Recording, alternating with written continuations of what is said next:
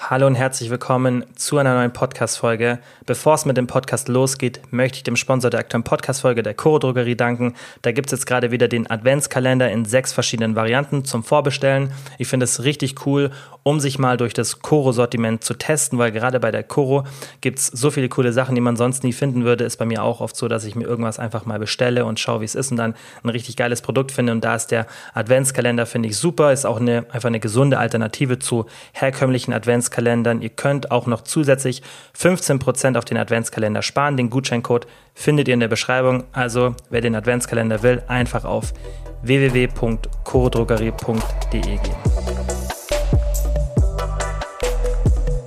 Kilians Brain Game Podcast.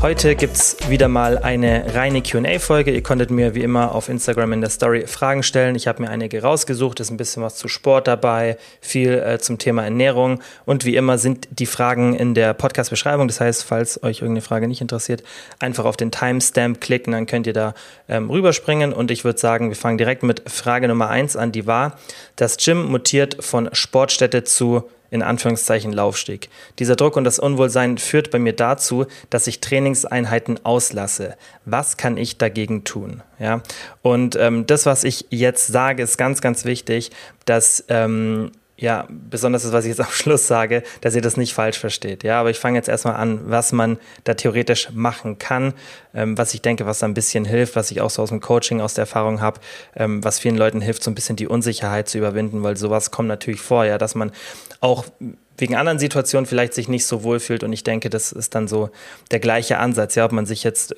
unwohl fühlt, weil man irgendwie noch nie da war, nicht so wirklich weiß, ja, was man so an Übungen machen sollte und deswegen verunsichert ist, oder ob man jetzt das Gefühl hat, wie gesagt, in der Frage jetzt ist es irgendwie ein Laufsteg geworden, dann finde ich, sind die Prinzipien ungefähr die gleichen. Also Nummer eins, hab auf jeden Fall einen klaren Plan, was du machen möchtest. Ja, weil das ist in anderen Situationen ja auch so wenn man da irgendwie in ein ungewohntes Terrain kommt, dann hilft es einfach, wenn man einen klaren Plan hat. Zum Beispiel, wenn du beim Kraftsport oder wenn du halt ins Gym gehst und du weißt, hey, das ist mein Trainingsplan, das sind die Übungen, die ich machen möchte. Die Geräte habe ich auch im Gym und ich laufe jetzt nicht irgendwie planlos in der Gegend herum und überlege, was ich machen sollte. Ja, also das ist ganz easy, ähm, sich da einfach einen Trainingsplan zu machen. Bald gibt es auch von mir wieder einen kostenlosen auf meiner Website, den könnt ihr dann runterladen. Da brauche ich noch ein bisschen, bis der fertig ist. Und dann könnt ihr euch auch einfach an sowas orientieren. Ja, das heißt, geh wirklich mit einem Plan ins Gym, damit du dadurch auch einfach ein bisschen Sicherheit bekommst, ja, und dann nicht so das Gefühl hast, du stehst irgendwie rum und überlegst, ja, und dann denke ich, wirst du dadurch auch schon mal sicherer. Dann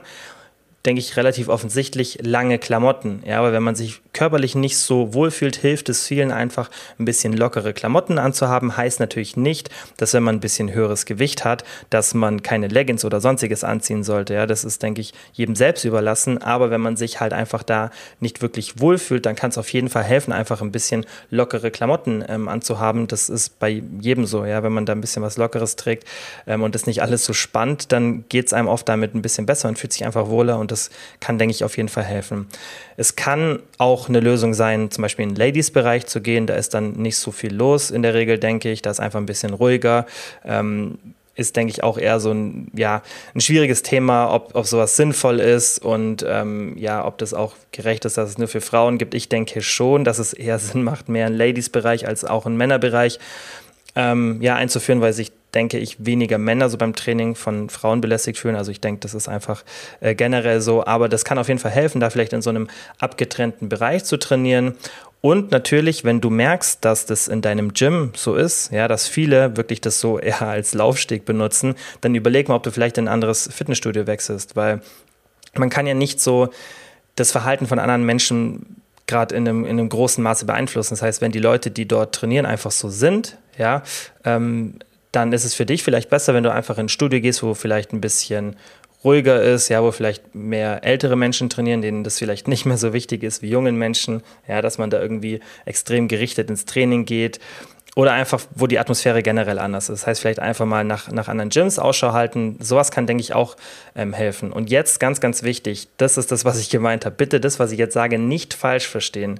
Ja, aber Grooming, also auf den eigenen Körper und das Aussehen achten, sich pflegen, also gerade von der Hygiene her, ja, das ist in der evolutionären Psychologie auch ein gesundes menschliches Verhalten. Ja, und das sieht man zum Beispiel auch bei Menschen, die eine Depression haben, dass dann dieses Grooming, eben diese eigene Körperpflege nachlässt. Und das sieht man auch bei Tieren, ja, gerade wenn man viel, viel Tierversuche da beobachtet, dass dieses Grooming, also auf sich selber zu achten, auch eine positive Auswirkung hat, ja, auf das eigene Gefühl und wie man sich halt einfach, wie man sich vom, vom, ähm, vom, von der Gesundheit, also der, mentalen Gesundheit her, wo man sich da positioniert. Das heißt, Grooming, also auf sich selber zu achten, ist auch was Positives.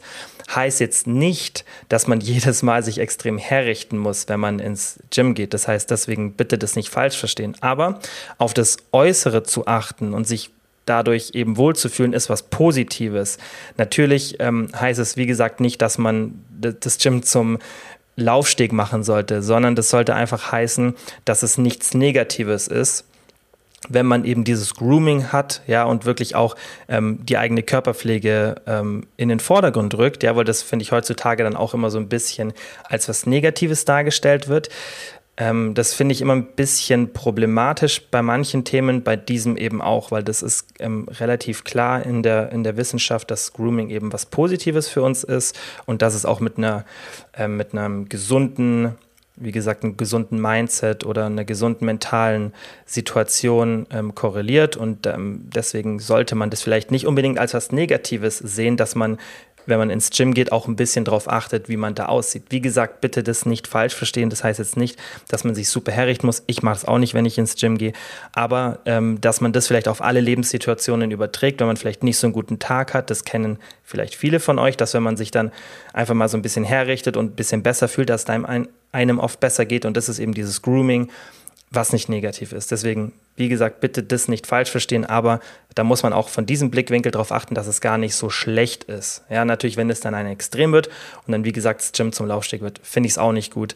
Ähm, aber sich ein bisschen ja einfach herzurichten und ähm, sich dann auch dadurch wohlzufühlen, ist erstmal per se nichts Negatives. Aber ich denke, die anderen ähm, Tipps, die ich da gegeben habe, sind die relevanten und äh, das einfach mal ausprobieren. So, nächster Tipp oder nächste Frage, besser gesagt, Tipps gegen ständiges Snacken bei langen Arbeitsbesprechungen. Und das könnt ihr jetzt anwenden auf jegliche Situationen, in denen ihr merkt, dass ihr mit dem Snacken Probleme habt. Und das ist was, was wir auch im Coaching oft machen. Da gibt es jetzt auch von mir dann am Schluss noch so einen Geheimtrick, den ich da benutze, weil dieses ähm, Snacken, das ist was, womit viele Menschen Probleme haben und ich denke, das ist auch was, was Sinn macht, dass man das versucht, ein bisschen zu reduzieren, weil das einfach meistens unnötige Kalorien sind, die man zu sich nimmt. Ja, natürlich kommt es immer auf die Situation drauf an, was man gerade als Ziel hat, aber dieses ständige Snacken ist schon etwas, was ich beobachte, was bei vielen dazu führt, dass sie auch mit dem Sättigungsmanagement ein bisschen Probleme haben. Und ähm, was ich euch da empfehlen würde, Nummer eins, seid gesättigt. Das heißt, wenn jetzt zum Beispiel solche Besprechungen oft um die Mittagszeit sind oder irgendwie um 11 Uhr, ja, dann schaut, dass ihr vielleicht, wenn ihr normalerweise nicht frühstückt, dass ihr mal probiert zu frühstücken. Und das ist auch was, was ich im Coaching oft mache, wenn jemand merkt, hey, ich habe irgendwie mittags voll Hunger oder auch gegen Abend ja, weil ich irgendwie das Mittagessen und Frühstück weglasse, kriege ich das oft nicht in den Griff. Wenn man da so ein bisschen Switch macht von den Mahlzeiten und mal ein bisschen schaut, was funktioniert für mich gut, ist es oft so, und das ist ja auch generell meistens meine Empfehlung, dass man sagt, hey, ich mache ein großes Frühstück und ein großes Abendessen. Und gerade wenn du eben mittags dann so das Gefühl hast, hey, du musst die ganze Zeit was essen, weil du eben nicht richtig gefrühstückt hast, und damit meine ich auch wirklich eine gute Mahlzeit mit viel Ballaststoffen, viel Volumen, viel Protein, ja, dann ähm, ist es eben ein größeres Risiko, dass wenn du das nicht hattest, dass du dann eher so ins Snacken reinrutscht. Das heißt, gesättigt sein und eine Routine in den Mahlzeiten zu haben, kann dir da deutlich helfen. Dann ähm, würde ich immer schauen, dass du beim Arbeiten Obst oder Gemüse hast. Also Gemüse ist, finde ich, immer ein bisschen schwierig. Klar, das kann man sich mitnehmen, so ein bisschen Rohkost. Aber geschickter ist es, dass du immer Obst da hast, weil das kannst du leicht mitnehmen. Das wird nicht innerhalb von einem Tag schlecht. Das heißt, es kann da auch ohne Kühlung irgendwo bei dir am Arbeitsplatz stehen. Und das ist dann eine super Alternative. Dann mach eben nicht so, dass du irgendwie was snackst zwischendurch, sondern schau, dass du irgendwelche Süßigkeiten und sowas einfach gar nicht an deinem Arbeitsplatz hast. Ja, und schau, dass du einfach dann sagst, okay, ich habe jetzt ein bisschen Hunger, dann ist halt ein Stück Obst. Ja, also das ist einfach eine, eine bessere Alternative und dann tut man sich auch so ein bisschen umkonditionieren. Und Ähm, dritter wichtiger Punkt, sieh einfach Snacken nicht als Teil deiner Ernährung. Also so mache ich es zum Beispiel. Für mich, ich habe halt feste Routinen. Natürlich sind die nicht in Stein gemeißelt und das mache ich auch nicht jeden Tag. Aber in meinem Alltag, wenn ich so einen normalen Arbeitstag habe und dann ins Gym gehe und so weiter, wenn so ein Tag für mich normal verläuft, dann ist es immer gleich. Das heißt, ich habe immer ein Frühstück, habe dann ähm, mittags so einen kleinen Snack mit Protein, bisschen Obst, also nichts Großes von, von den Kalorien her. Und dann habe ich ein großes Abendessen und meistens danach noch einen kleinen Snack. Und zwischendrin irgendwas zu essen, das gehört einfach gar nicht zu meiner Routine dazu. Natürlich kommt es schon mal vor und es ist auch kein Weltuntergang, wenn es dann passiert. Aber wenn ich eben für mich den Frame so setze, dass es gar keine wirkliche Option ist, sondern dass meine Routine dieses Snacken eben nicht beinhaltet, ja, und ich mich auch dran gewöhne und es für mich normal ist, dann komme ich gar nicht in so Verhaltensmuster, in denen ich das ständig mache, weil das ist ja dann oft einfach nur eine Routine, dass du auch eben so eine Arbeitsbesprechung ist, du bist irgendwie ja, von deinem Dopamin da nicht so hoch und, und brauchst irgendwas, eine positive Bestärkung. Und dann gewöhnst du dir das an, dass du da immer was snackst. Und da musst du dich ein bisschen umkonditionieren und das natürlich über einen längeren Zeitraum machen. Und ähm, jetzt der Geheimtrick, was ich im Coaching oft benutze, ist eine negative Konditionierung oder gekoppelt negative und positive Konditionierung. Das heißt, dass man versucht, wenn man wirklich Probleme hat mit diesem Snacken und das gar nicht wegbekommt, aber das wegbekommen möchte, dass man dann schaut, dass man anders als bei Gewohnheiten, die man entwickeln möchte, eine positive Bestärkung hat, dass wenn man diese Gewohnheit ablegen möchte, dass man eine negative Konditionierung macht. Das heißt, dass du zum Beispiel jedes Mal, wenn du snackst, fünf Liegestützen machen musst, ja, oder irgendwas, was dich anstrengt oder irgendwas, was für dich in dem Moment nicht positiv ist, ja. Und dann ist das Gute, dass wenn du dir das auch als Regel setzt, dass jedes Mal, wenn du das machst, am Anfang wirst du vielleicht noch ein paar Mal trotzdem snacken, aber mit der Zeit wirst du dir denken, okay, das ist meine Regel und ich will das wirklich einhalten. Und dann, wenn du snacken willst, dann überlegst du dir, okay, habe ich jetzt echt Lust, fünf Liegestützen deswegen zu machen? Und dann wirst du in vielen Situationen erstmal allein, weil du überlegst, ja, und auch nicht so aus dem Affekt handelst, nicht snacken und eben auch, weil du die Folge daraus nicht haben willst, eben zum Beispiel diese fünf Liegestützen. Ja, da kann man verschiedene Sachen dran koppeln und dann kann man auch zum Beispiel mit einer positiven Bestärkung arbeiten, dass man dann halt, wenn man es nicht gemacht hat, irgendwas Positives macht. Aber was ich merke, was super funktioniert, ist eben diese negative Konditionierung, weil man ja eine Gewohnheit ablegen möchte. Ja, und das, da gibt es ganz, ganz viele ähm, Situationen, die da unterschiedlich sind, aber tendenziell würde ich dir empfehlen, wenn du eine Gewohnheit ablegen möchtest, dass du eine Kombination aus negativer und positiver Konditionierung benutzt. Aber was ich merke im Coaching, was deutlich besser klappt, ist eine negative Konditionierung und dann löst sich das irgendwann auf und dann hat man es nicht mehr. Ja. Nächste Frage, abnehmen ohne tracken. Und ich habe schon mal gesagt, ich mache auf jeden Fall eine separate Folge dazu. Ich mache das auch ähm, im Coaching relativ häufig, wenn ähm, eben eine Person nicht so wirklich fürs Kalorienzählen gemacht ist. Das muss man immer ein bisschen ausprobieren. Natürlich kann ich es meistens aus der Erfahrung schon vorhersagen, welche Personen dafür geeignet sind und welche nicht, weil wir Menschen da schon ähnliche ähm, Züge haben, gerade wenn wir einfach so bestimmte Charaktereigenschaften haben. Deswegen muss man halt immer schauen, ist das Kalorienzählen was für mich oder nicht. Natürlich ist es auch oft der Grund, weil viele das Kalorienzählen nicht richtig machen, das heißt zu versteift, ja, und da habe ich ja auch schon mal, glaube ich, eine separate Podcast-Folge gemacht, also ziemlich sicher. Deswegen am besten die mal anhören. Aber wenn du trotzdem merkst, hey, es ist nichts für mich, das Kalorienzählen, dann kannst du natürlich auch mit anderen Methoden abnehmen. Ja, und ich denke, ihr wisst, dass ich ein großer Befürworter vom Kalorienzählen, besonders in der Diät bin. Ja, nicht für immer, ja, aber in einer Diät gibt es uns einfach die notwendige Gewissheit, die wir benötigen, damit wir dann eben Fortschritte auch richtig interpretieren können. Das heißt, dass wir keinen Blindflug haben, dass wir wissen, okay, wo bin ich von den Kalorien gewesen? Was ist ungefähr so mein Verbrauch? Bin ich da gerade in einem, ähm, in einem richtigen ähm, Ziel einfach, das ich erreichen möchte? Oder habe ich einfach einen richtigen Weg, den ich gehen muss? Und, und passt das alles von den Kalorien, damit ich eben das Ziel erreiche? Damit man eben keinen Blindflug hat. Ja, und wenn du nicht Kalorien zählst, dann ist es halt ein bisschen schwieriger zu interpretieren, wenn du jetzt zum Beispiel auf die letzten vier Wochen schaust und du schaust dir deinen Gewichtsverlauf oder die Umfänge an und dann läuft irgendwas nicht so, wie du es dir wünschst, dann ist es immer ein bisschen schwieriger, auf Fehlersuche zu gehen. Heißt aber nicht, dass es unmöglich ist. Aber deswegen bin ich so ein Freund vom Kalorienzählen, weil es uns einfach viel Genauigkeit gibt und wir dann eben keinen Blindflug haben und immer ziemlich genau isolieren können, okay, was müssen wir jetzt anders machen, wenn irgendwas nicht so läuft, wie wir es uns vorstellen. Ja, aber Wie würde ich es dir empfehlen, wenn du jetzt abnehmen möchtest und, und keine Lust hast auf Kalorienzählen? Ja, also es macht auf jeden Fall Sinn, dass du, egal ob du jetzt Lust hast auf Kalorienzählen oder nicht, dass du es trotzdem mal für ein paar Wochen machst, wenn du es noch nie gemacht hast, weil du musst ein Gefühl dafür bekommen, was sind Portionsgrößen, was, ja, wie viel Kalorien hat jetzt ungefähr eine Mahlzeit, ja,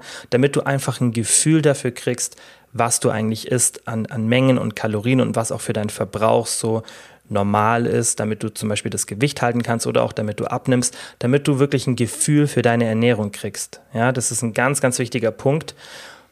Und sagen wir jetzt mal, du hast es gemacht, ja, und du bist darauf vorbereitet, dass du das auch ohne Kalorienzählen machen kannst. Heißt, du hast ein ganz gutes Gefühl, so, was sind Kalorien, du schaust eine Mahlzeit an, kannst es ungefähr einschätzen, ja, und ähm, machst nicht so einen kompletten Blindflug, ja. Also du musst natürlich auch bei dieser Methode nicht jetzt irgendwie was abwiegen oder so, sondern du solltest halt trotzdem so ein bisschen ein Gefühl dafür haben.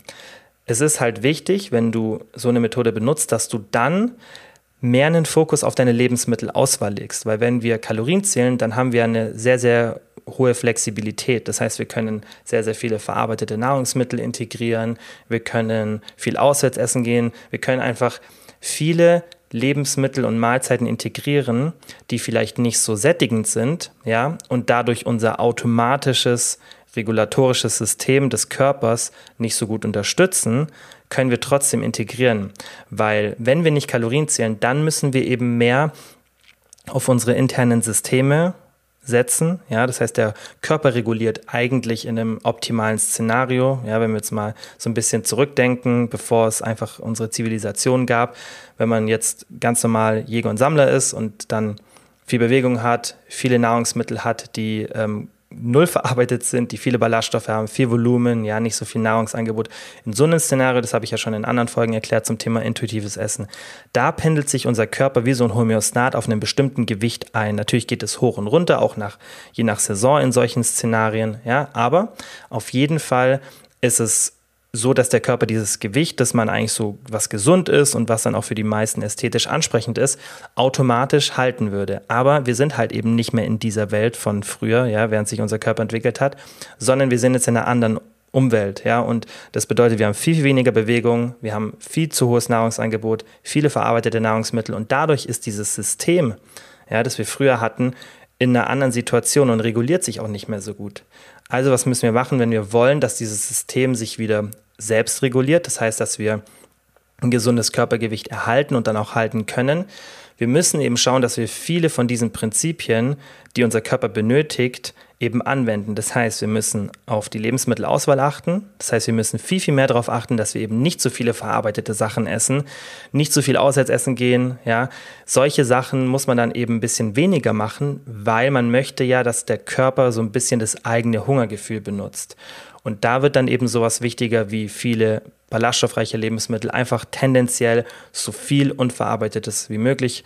Ähm, Im Coaching benutze ich da so ein paar Vorgaben, das heißt, man, man kriegt da so ja, einfach ein paar Eckdaten, an denen man sich halten kann und da schauen wir auch immer wieder, dass man das eben macht. Also man muss einfach auf mehrere Sachen achten. Das wäre jetzt, wie gesagt, für diese ähm, Frage zu lang. Ich mache mal eine separate Folge und erkläre da, auf was man alles achten sollte. Aber tendenziell versuch dich einfach daran zu orientieren, viele unverarbeitete Nahrungsmittel ähm, zu dir zu nehmen. Ja? Und dann musst du natürlich auch viel, viel mehr auf deine Alltagsaktivität achten. Ja, weil das Schöne ist beim Kalorienzählen, man kann eben durch dieses Steuern der Kalorien auch mit relativ wenig Bewegung und vielen verarbeiteten Nahrungsmitteln wissen, dass man im Defizit ist. Ja, wenn du nach Gefühl isst, ja, und trotzdem viele verarbeitete Nahrungsmittel drin hast, super oft auswärts essen gehst, nicht so eine hohe Alltagsbewegung hast, dann ist es für dich schwierig einzuschätzen, esse ich jetzt in einem Überschuss, in einem Defizit, ja, das heißt, du weißt gar nicht, wo du gerade bist und Tendenz ist, dass du eher in einem Überschuss bist oder auf Erhaltung. Und das zeigen auch die meisten Studien. Ja, und deswegen ähm, nehmen die meisten Menschen im Laufe ihres Lebens zu.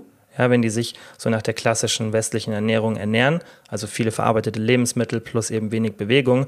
Und deswegen muss man eben diese Faktoren mehr berücksichtigen, wenn ich nicht tracken möchte. Das heißt, man muss mehr darauf achten und ähm, dann kriegt man es auch so hin. Ja, was ich dir auch empfehlen würde, achte immer wieder mal auf deinen Hunger, ja, weil Hunger ist ein gutes Signal dafür, dass wir auch uns gerade in einem Kaloriendefizit befinden. Hunger wird ja oft so als was Negatives ähm, ja, assoziiert, aber ab und zu mal Hunger zu haben, solange das natürlich nicht in Extreme ist und ständiger Food-Fokus, ja, aber ab und zu mal Hunger zu verspüren, ist eine total normale Sensation für den Körper. Also das ist ein total normales Gefühl und es ist nichts Negatives. Ja, deswegen da auch einfach wenn du sowas machst, ein bisschen mehr darauf achten, dass du ab und zu mal pro Tag Hunger hast, weil dann weißt du auch, okay, da läuft gerade was in die richtige Richtung und dann frame auch deine Gedanken so ein bisschen um und denk jetzt nicht, oh, jetzt habe ich schon wieder Hunger, so, sondern denk, ah, cool, ich merke gerade, dass ich ein bisschen Hunger habe, zeigt mir wohl, dass ich gerade von Ernährung das, das richtig mache.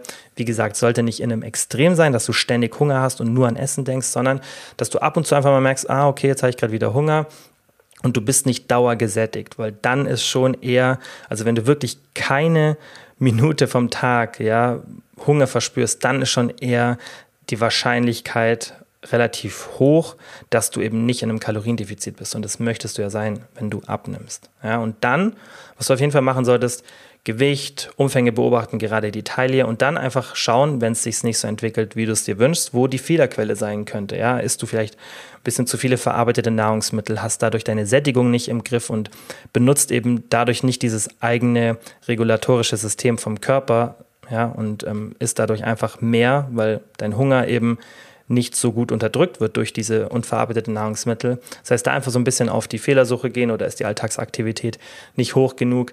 Das kannst du aber machen. Das heißt, einfach den Fortschritt beobachten und dann überlegen, okay, wo könnte das denn gerade dran liegen, dass es nicht so in die Richtung läuft, ähm, wie ich es mir wünsche. Ich mache auf jeden Fall nochmal eine separate Folge dazu und dann gebe ich euch auch wirklich so eine komplette Anleitung, was ihr da machen solltet.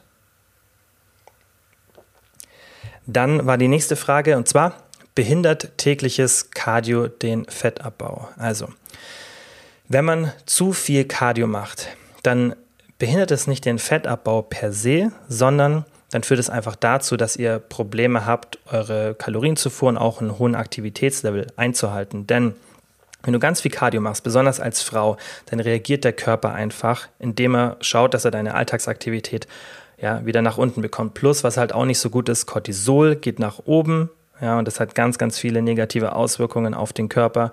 Leptin geht auch nach unten. Ja, das ist so ein ganz zentrales Hormon, das eben viele Vorgänge im Körper steuert. Das ist so ein Gegenspieler von Grelin, was dann eben Hunger signalisiert. Wir werden lethargischer. Das heißt, wenn du ganz, ganz viel Cardio machst, kann es halt sein, dass diese ganzen Kalorien, die du beim Cardio verbrennst, wieder kompensiert werden, weil du mehr Hunger hast, ja, und dadurch mehr isst und weil du dich weniger bewegst, ja, weil du lethargischer wirst. Also da einfach versuch nicht zu viel zu machen, mach das, ähm, wenn du es wirklich täglich machen möchtest, mach es in einer moderaten oder einer leichten Intensität und dann ist es auf jeden Fall hil hilfreich für einen Fettabbau, ja, aber mach es nicht ähm, in zu krassem Maße einfach, ja, und bei Frauen würde ich trotzdem empfehlen, ein bis zwei Tage Pause, Sport pro Woche ähm, immer drin zu haben, damit der Körper sich einfach erholen kann. Das ist auch für den Zyklus wichtig. Deswegen da einfach nicht zu viel machen, aber regelmäßiges Cardio behindert den Fettabbau nicht irgendwie, weil deine Fettverbrennung schlechter wird. Im, äh, schlechter wird im Gegenteil, Fettverbrennung wird dann besser durch regelmäßiges Cardio, aber es sollte eben nicht zu viel sein. Dann war die nächste Frage, kann man sich an Melatonin oder andere Schlafsupplemente gewöhnen? Nein, also man kann sich an Melatonin nicht, Melatonin nicht gewöhnen. Das ist was äh, Positives. Das heißt, du kannst lange nehmen und wieder aufhören. Da gibt es genug Studien dazu. Das wirkt sich dann nicht irgendwie negativ auf deinen Melatonin-Mechanismus, also, also auf die eigene Produktion aus. Ich würde dennoch nicht empfehlen, Melatonin täglich zu nehmen, außer du arbeitest in der Schicht dann kann das helfen, den, den Rhythmus zu stabilisieren. Aber außerhalb dessen sehe ich nicht so wirklich einen Grund, äh, wieso man äh, Melatonin täglich supplementieren sollte. Du solltest eher auf eine gute Schlafhygiene achten.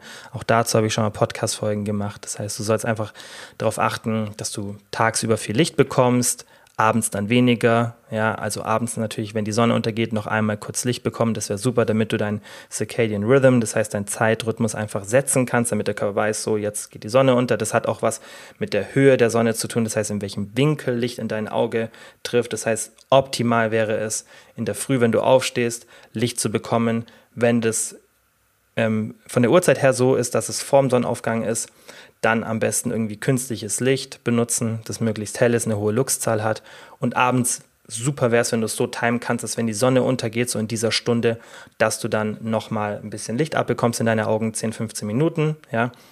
Das heißt, den Rhythmus setzen, das ist ganz, ganz wichtig. Und dann die ganzen anderen Sachen, die ich in den Podcast-Folgen da ähm, erklärt habe, berücksichtigen. Körpertemperatur sollte abends sinken, das heißt, abends darf es auch mal ein bisschen kühler sein.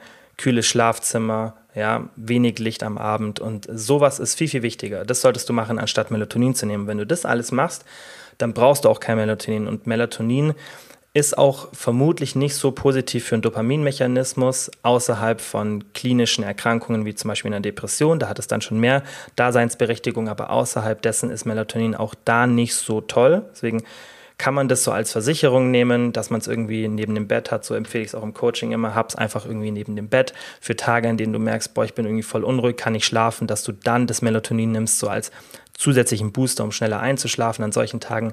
So mache ich es auch. Außerhalb dessen würde ich es jetzt nicht unbedingt täglich empfehlen, ist vermutlich nicht gefährlich, aber ich denke, es gibt bessere Wege und gesündere Wege, ähm, einen guten Schlaf zu haben. Was ich interessanter finde, weil auch die Frage war, andere Schlafsupplemente, Lavendel und Kamille, ja, das ist ähm, viel, viel ähm, harmloser sozusagen, gerade wie gesagt in Bezug auf Dopamin. Auch wie gesagt, wenn Melatonin vermutlich da jetzt nicht super gefährlich ist, aber tendenziell wird es auch von keinem Schlafforscher empfohlen, dass man Melatonin nehmen sollte. Und ich finde, das sollte man immer ein bisschen berücksichtigen. Die kennt die Literatur am besten.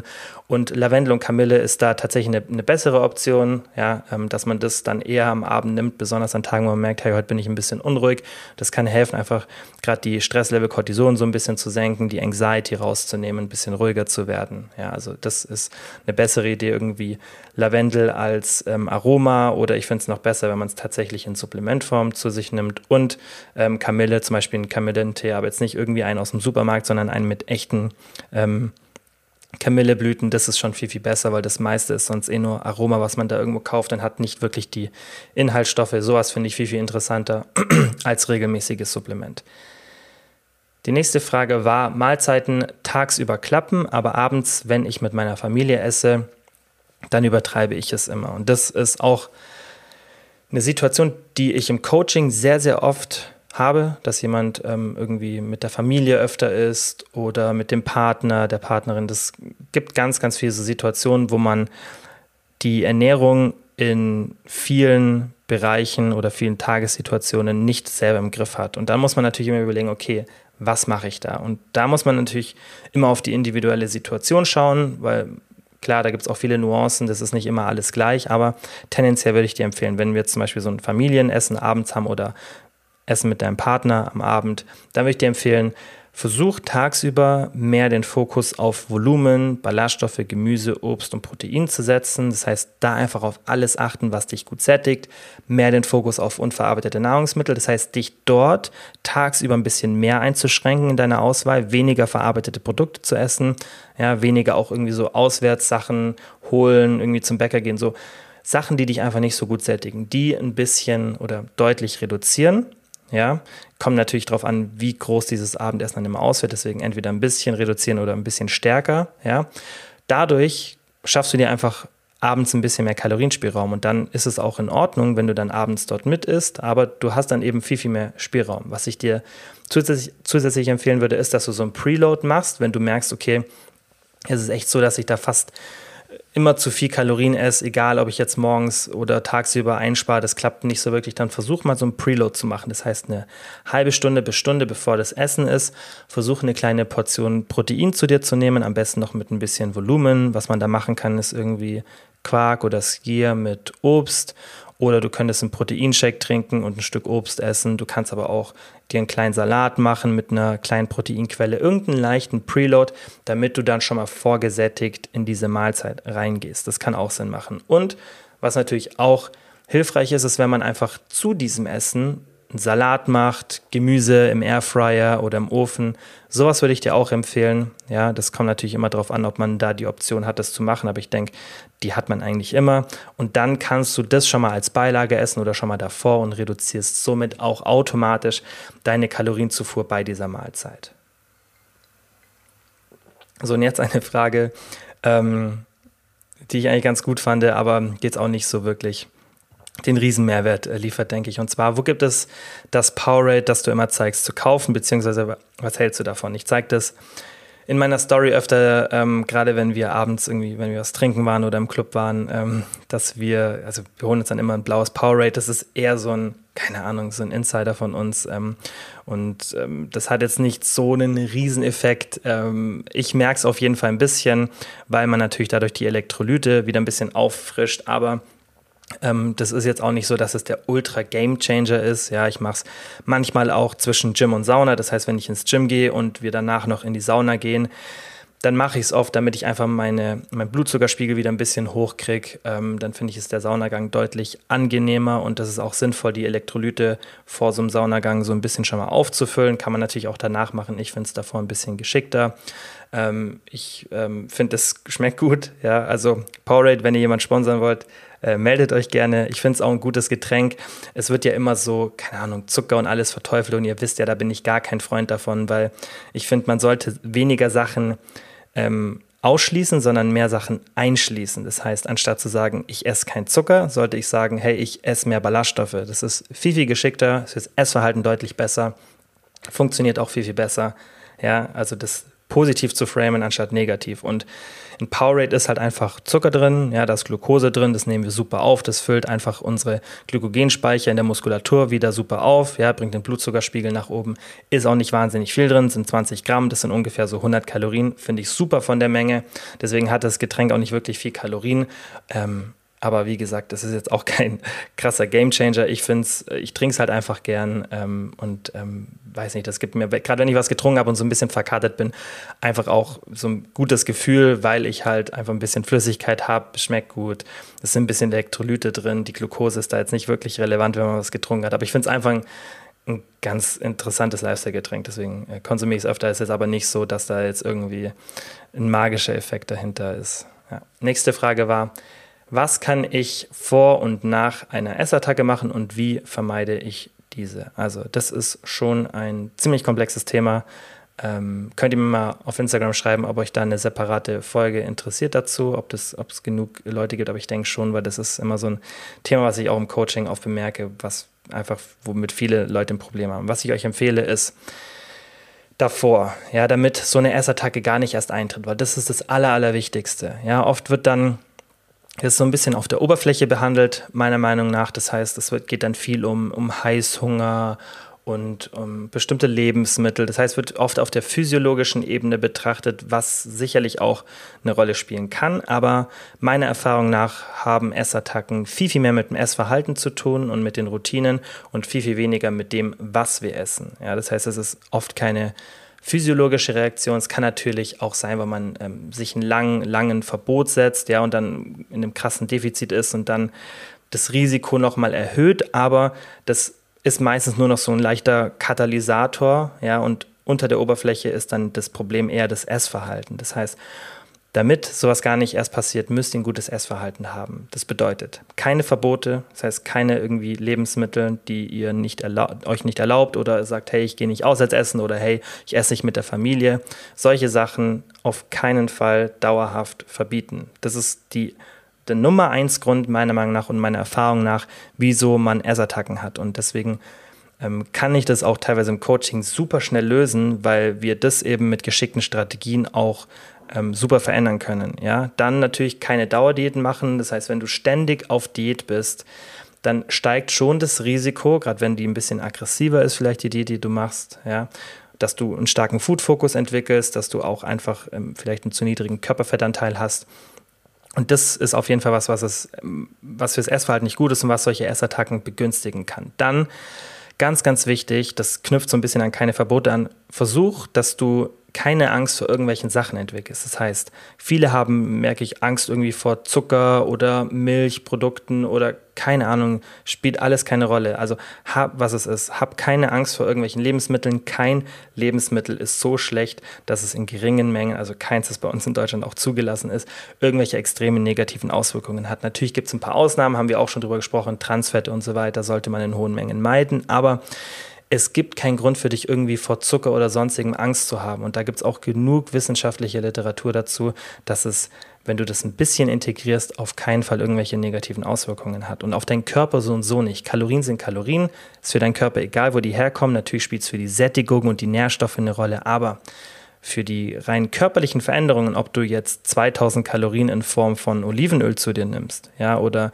2000 Kalorien in Form von Äpfeln, ja, wenn wir mal das Protein weglassen, ja, dann wirst du den gleichen Fettverlust haben, wenn du einen höheren Verbrauch hast. Also das spielt keine Rolle, ja, ob das jetzt super viel Fett ist oder ja, oder ob das 2000 Kalorien in Form von Schokolade sind, spielt gar keine Rolle. Der Körper kann das nicht wirklich trennen, ist auch für ihn nicht relevant, der spaltet die Moleküle einfach auf. Deswegen Kalorien sind Kalorien. Und deswegen brauchst du auch keine Angst vor irgendwelchen Lebensmitteln haben. Versuch zusätzlich zu diesen Sachen regelmäßige Mahlzeiten und Routinen zu haben. Das hilft auch, ja, wenn man so Essattacken hat. Das heißt, dass man eben nicht schaut, oh, ich spare mir jetzt Kalorien auf, ja, oder Hunger ewig lang, dass ich dann viel essen kann, sondern schau, dass du regelmäßig isst, zwei bis dreimal pro Tag, Frühstück, Mittagessen, Abendessen oder, was ich immer empfehle, Frühstück, Snack, Abendessen, eventuell noch mein Snack. Das ist so der Rhythmus, den ich den meisten empfehle. Und dann, wenn sowas trotzdem passiert, so eine Essattacke, dann ganz, ganz wichtig, ist normal weiter. Versuch das nicht zu kompensieren. Denn wenn du versuchst, am Tag deutlich, also am Tag danach deutlich weniger zu essen, dann kommst du in den Teufelskreis, weil dann fängst du wieder an mit dem Verzicht.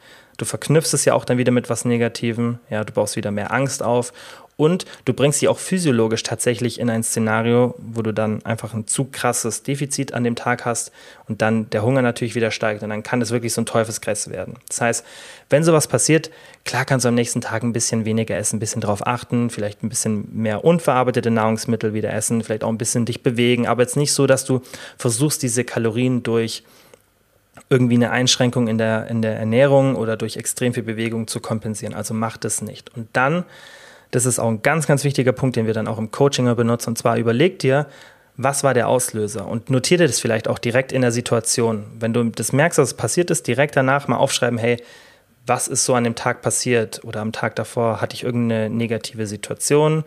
Hatte ich irgendwie, irgendwie Frust oder extrem viel Stress? Und dann versuch mal, so ein Pattern rauszukriegen. Also versuch irgendeine irgendeine Verbindung von bestimmten Ereignissen mit diesen Essattacken zu finden. Und das merkt man dann oft. Man findet dann oft heraus, ah, okay, das ist zum Beispiel immer, wenn ich total viel Stress bei der Arbeit habe oder immer, wenn ich mit meinem Partner streite. Ja, wenn du immer oder immer, wenn ich eine negative Emotion habe und ähm, das kompensiere durch Essen. Ja, das ist das, was ich bemerke, was häufig bei den meisten das Problem ist, dass du eine negative Situation hast und dann versuchst, diese negative Situation mit Essen zu kompensieren. Und ich habe auch letztens in meiner Story gepostet, dass ich auch an manchen Tagen ähm, Comfort in Food suche, also im Essen den, den Comfort suche. Und das ist, dass es auch vollkommen in Ordnung ist, wenn man ab und zu mal, wenn irgendwas ist, zum Beispiel ich hatte einen ultra stressigen oder hatte ultra stressige drei Tage und habe gedacht, ich will jetzt einfach irgendwas Geiles essen und einfach nur irgendwas im Fernsehen anschauen, einfach runterkommen.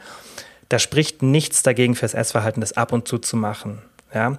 Wichtig ist aber, dass man nicht jede negative Situation, das heißt mehrmals pro Woche, versucht, mit Essen zu kompensieren, weil dann bringst du dir bei, dass Essen eine gute Lösung sozusagen dafür ist, weil das ist auch einfach, das hat viel hormonell ja, zu tun mit deinem Dopamin- und Serotonin-Mechanismus. Das heißt, du hast ein negatives Gefühl, deine Dopamin-, Serotonin-Level, die sinken alle, gehen nach unten und was machst du dann? Du isst was, heißt Dopamin geht nach oben, auch Serotonin geht nach oben. Du fühlst dich einfach besser. Und dann trainiert man sich natürlich an, weil man will ja kein negatives Gefühl haben und das ist ja auch eine positive Bestärkung. Dopamin ist ein Lernhormon sozusagen, das erlernt uns Verhalten. Und wenn du das dann immer und immer wieder machst, dann bringst du dir bei, auf eine negative Situation mit Essen zu reagieren. Und dann musst du eben schauen, dass du das, wenn das zu häufig vorkommt, dass du etwas anderes machst. Und hier kommen wir wieder zurück zu dem Konditionieren, was wir vorhin beim Snacken besprochen haben. Hier ist es sinnvoller, dass du dir eine positive Konditionierung setzt. Das heißt, dass du, wenn du diese negative Situation hast und normalerweise was isst, dass du dann irgendwas anderes machst, das dir nicht schadet. Deswegen sage ich immer irgendwie Rauchen, Alkohol, das sind jetzt keine guten Alternativen, sondern irgendetwas, was vielleicht kostenlos ist, ja, was dir nicht schadet, ja, also was ein positives Verhalten ist, was dir aber ein gutes Gefühl gibt. Zum Beispiel, was ich immer empfehle, sind ähm, soziale Kontakte, Sport, wenn, wenn einem der Sport Spaß macht, ja, ähm, irgendwie Musik hören, die einem gefällt, irgendwas machen, was dich entspannt, ASMR, keine Ahnung, ist gar nicht so wichtig, was es ist, aber es muss einfach was Positives für dich sein, muss dir Entspannung geben, muss dir, also muss nicht zwingend Entspannung geben, aber kann zum Beispiel Entspannung sein. Einfach ein positives Gefühl, dass du merkst, hey, das, das tut mir gerade gut und es hilft mir auch, diese negative Situation zu kompensieren, dass es mir einfach auch vom Gefühl her besser geht, dass ich meinen Stress runterbringe, dass ich meine negativen Emotionen ja einfach ein bisschen in positive ähm, umwandle und dass es mir einfach wirklich auch körperlich und mental besser geht. Ja, weil das Essen kann das kann dazu führen, auf jeden Fall, dass dir auch mental besser geht, dass dir körperlich besser geht, Stress geht runter, Cortisol geht nach unten, auf jeden Fall. Aber weil das dann eben dazu führt, dass man auch mehr Essattacken haben kann oder dass die Kalorienzufuhr immer und immer weiter steigt. Das ist auch bei ganz, ganz vielen Leuten, die ein hohes Körpergewicht haben, ein auslösender Faktor, dass die gelernt haben, also sich selber beigebracht haben, immer und immer wieder negative Situationen mit Essen zu kompensieren. Und die haben wir alle. Ja, und besonders wenn das Körpergewicht steigt und man sich dann unwohl fühlt, dann kommt man in so einen Teufelskreis rein, weil dann ist man unzufrieden mit sich selbst und dann laufen oft viele andere Sachen auch nicht so gut, ja, gerade in Bezug auf den eigenen Körper oder die Gesundheit. Und dann kann man schon in so eine Negativspirale reinkommen, ja. Und ähm, deswegen muss man einfach schauen, dass Essen in einer alltäglichen ähm, Situation nicht die Kompensation für negative Gefühle ist. Wie gesagt, ich habe es auch ab und zu, dass ich einmal pro Woche oder einmal alle zwei Wochen oder alle zehn Tage, ist kein fester Rhythmus, aber dass ich ab und zu auch mal Essen benutze, um negative Situationen zu kompensieren. Das ist auch vollkommen in Ordnung. Ja, wir, niemand ist perfekt so und ähm, das sollte man auch nicht von sich erwarten, ja, weil ich glaube, sonst wäre das Leben auch ein bisschen langweilig. Aber man sollte eben darauf achten, dass es nicht zu häufig der Fall ist, also nicht irgendwie jeden zweiten Tag, ja, sondern dass es ab und zu mal ist, dass man sagt, hey, keine Ahnung, heute habe ich Bock auf eine Pizza, weil ich brauche das irgendwie heute einfach und ich mache so ein bisschen Me-Time, bisschen runterkommen, spricht gar nichts dagegen. Aber schau eben, dass es nicht zu häufig vorkommt und schau, dass du eher diese negativen Situationen mit etwas Positivem kompensierst, das eben dir nicht schadet. Ja, wie eben viel Essen auf Dauer schadet uns das einfach, wenn wir ständig solche Situationen dann, besonders wenn man es halt akkumuliert betrachtet, immer und immer wieder dadurch Kalorien zu uns nehmen, dann ist es auf jeden Fall nichts Positives. Dann die vorletzte Frage war, woran merke ich, dass ich einen Diet Break brauche? Also kurze Erklärung, Diet Break ist einfach eine Phase ja, während der Diät, in der man ein bis zwei Wochen wieder mehr isst, kann man mit oder ohne Kalorienzählen machen. Man versucht da so ein bisschen auf Erhaltungskalorien zu sein. Das heißt, so viel Kalorien zu sich zu nehmen, wie man verbraucht, damit sich einfach der Stoffwechsel erholen kann. Ja, man kann auch da ein bisschen mental Abstand von der Diät bekommen, kann wieder ein bisschen mehr essen, sei es auch gut fürs Essverhalten. Und ähm, ist auch eine Strategie, die wir im Coaching immer benutzen. Ja, und natürlich auch dann benutzen, wenn wir sie brauchen. Das heißt, ein Diet Break sollte man ähm, nur dann benutzen, wenn man ihn auch wirklich braucht. Das heißt, ähm, als Tool benutzen und nicht so, ja, okay, ich mache jetzt alle vier Wochen ein, weil, ja, ich denke, dass, dass es hilft oder so, sondern wirklich gezielt benutzen, weil, wenn man es zu oft macht, ja, und ähm, das nicht zur richtigen Zeit einsetzt, ja, oder das gar nicht benötigt, dann verlängert man ja wieder die Diätdauer. Und das ist dann oft ein Problem mit der Motivation, weil dann die Fortschritte vielleicht nicht so sind, wie man sie möchte, weil klar, in diesen ein oder zwei Wochen verliert man dann nicht wirklich Fett, das ist logisch, ja. Und äh, deswegen muss man den Diet Break eben geschickt einsetzen. Wenn man ihn aber geschickt einsetzt, ja, zur richtigen Zeit und in der richtigen Frequenz, dann ist es sogar besser, und das zeigen viele Studien, als wenn du keinen Diet Break benutzt. Das heißt, Diet Break outperformt meistens eine Diät ohne Diet Break, obwohl es ja erstmal nicht viel Sinn macht, weil man ja ein, zwei Wochen verliert, weil man mehr Kalorien zu sich nimmt, aber es erhöht eben die Beständigkeit und es ist einfach auch gut für den Stoffwechsel, für die Aktivität, die man täglich hat. Das heißt, es ist auch gut für den Kalorienverbrauch und dementsprechend ist ein Diet Break auch von der Effizienz gesehen und auch von der Effektivität eine sehr, sehr gute Strategie. Ich habe auch separate Folgen gemacht, deswegen einfach da mal im Podcast schauen. Aber um das kurz zu beantworten, woran merkst du das? Ja, also du kannst es natürlich nach einem festen Schema machen.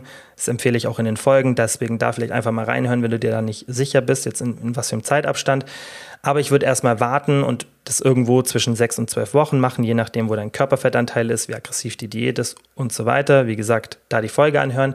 Aber du kannst auch ein bisschen selber steuern innerhalb dieses Frames, wenn du jetzt sagst, hey, alle sechs bis zwölf Wochen will ich es machen. Aber in diesen sechs bis zwölf Wochen achte ich mal so ein bisschen drauf, wie ist mein Biofeedback. Das heißt, erstmal, Nummer eins, bevor wir das Biofeedback anschauen, ist das Gewicht an so einem Plateau, ja, dass es wirklich jetzt für ein paar Wochen lang nicht mehr sinkt, dann ist schon mal ein gutes Zeichen, hey, Diet Break kann auf jeden Fall mal helfen und achte auf dein Biofeedback. Das heißt, wie ist dein Schlaf? Ja, schläfst du schlecht? Wachst du ständig auf? Ja, ist der kürzer vielleicht? Ähm, hast du keine Libido oder nur sehr wenig, besonders im Vergleich zu sonst, obwohl sich nichts irgendwie anderes verändert hat? Ja, hast du wenig Motivation für den Sport? Ja, bist du dauerhaft lethargisch? Hast du immer wieder Hunger, wenn du solche Sachen bemerkst und die auch addiert sind, ja, also mehrere von diesen Situationen, ähm, dann ist schon ein Zeichen dafür, dass du vielleicht von einem Diet Break profitieren könntest.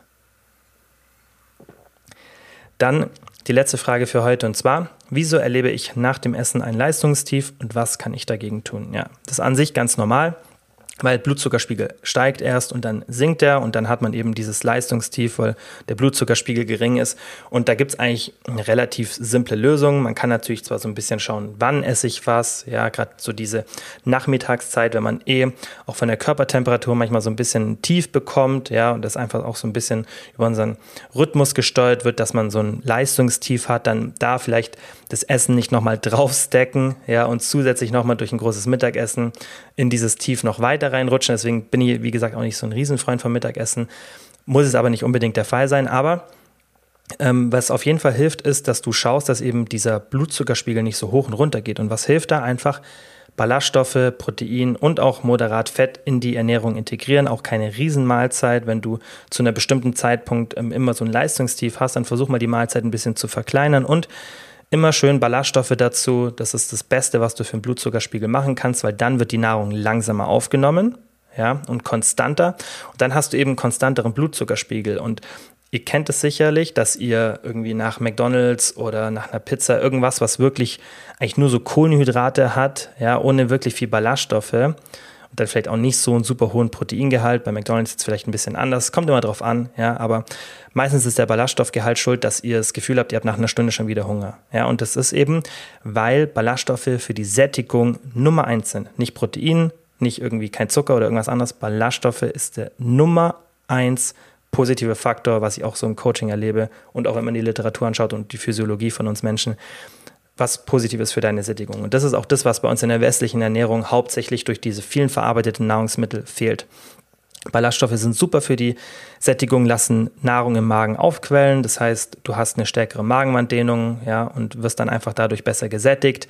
Die ähm, sorgen auch einfach dazu, äh, dafür, dass die Nahrung viel, viel langsamer aufgenommen wird. Das heißt, du hast länger diese Sättigungssignale konstanter und dein Blutzuckerspiegel geht eben nicht so hoch und runter, weil alles viel, viel konstanter aufgenommen wird. Das heißt, schau einfach mal, dass du in so eine Mahlzeit ein bisschen mehr Ballaststoffe reinbringst. Protein und moderat Fett können auch helfen um die Aufnahme der Nahrung einfach zu verlangsamen. Aber Ballaststoffe sind da immer Nummer eins, was ich da benutzen würde.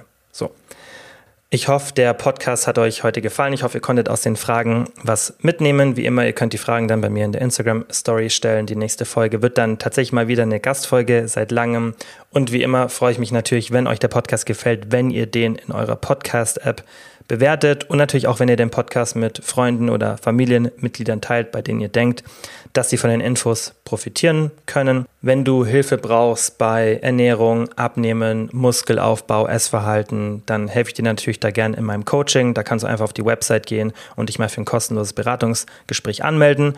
Und dann, wie immer, vielen, vielen Dank fürs Zuhören und bis zum nächsten Mal. Ciao.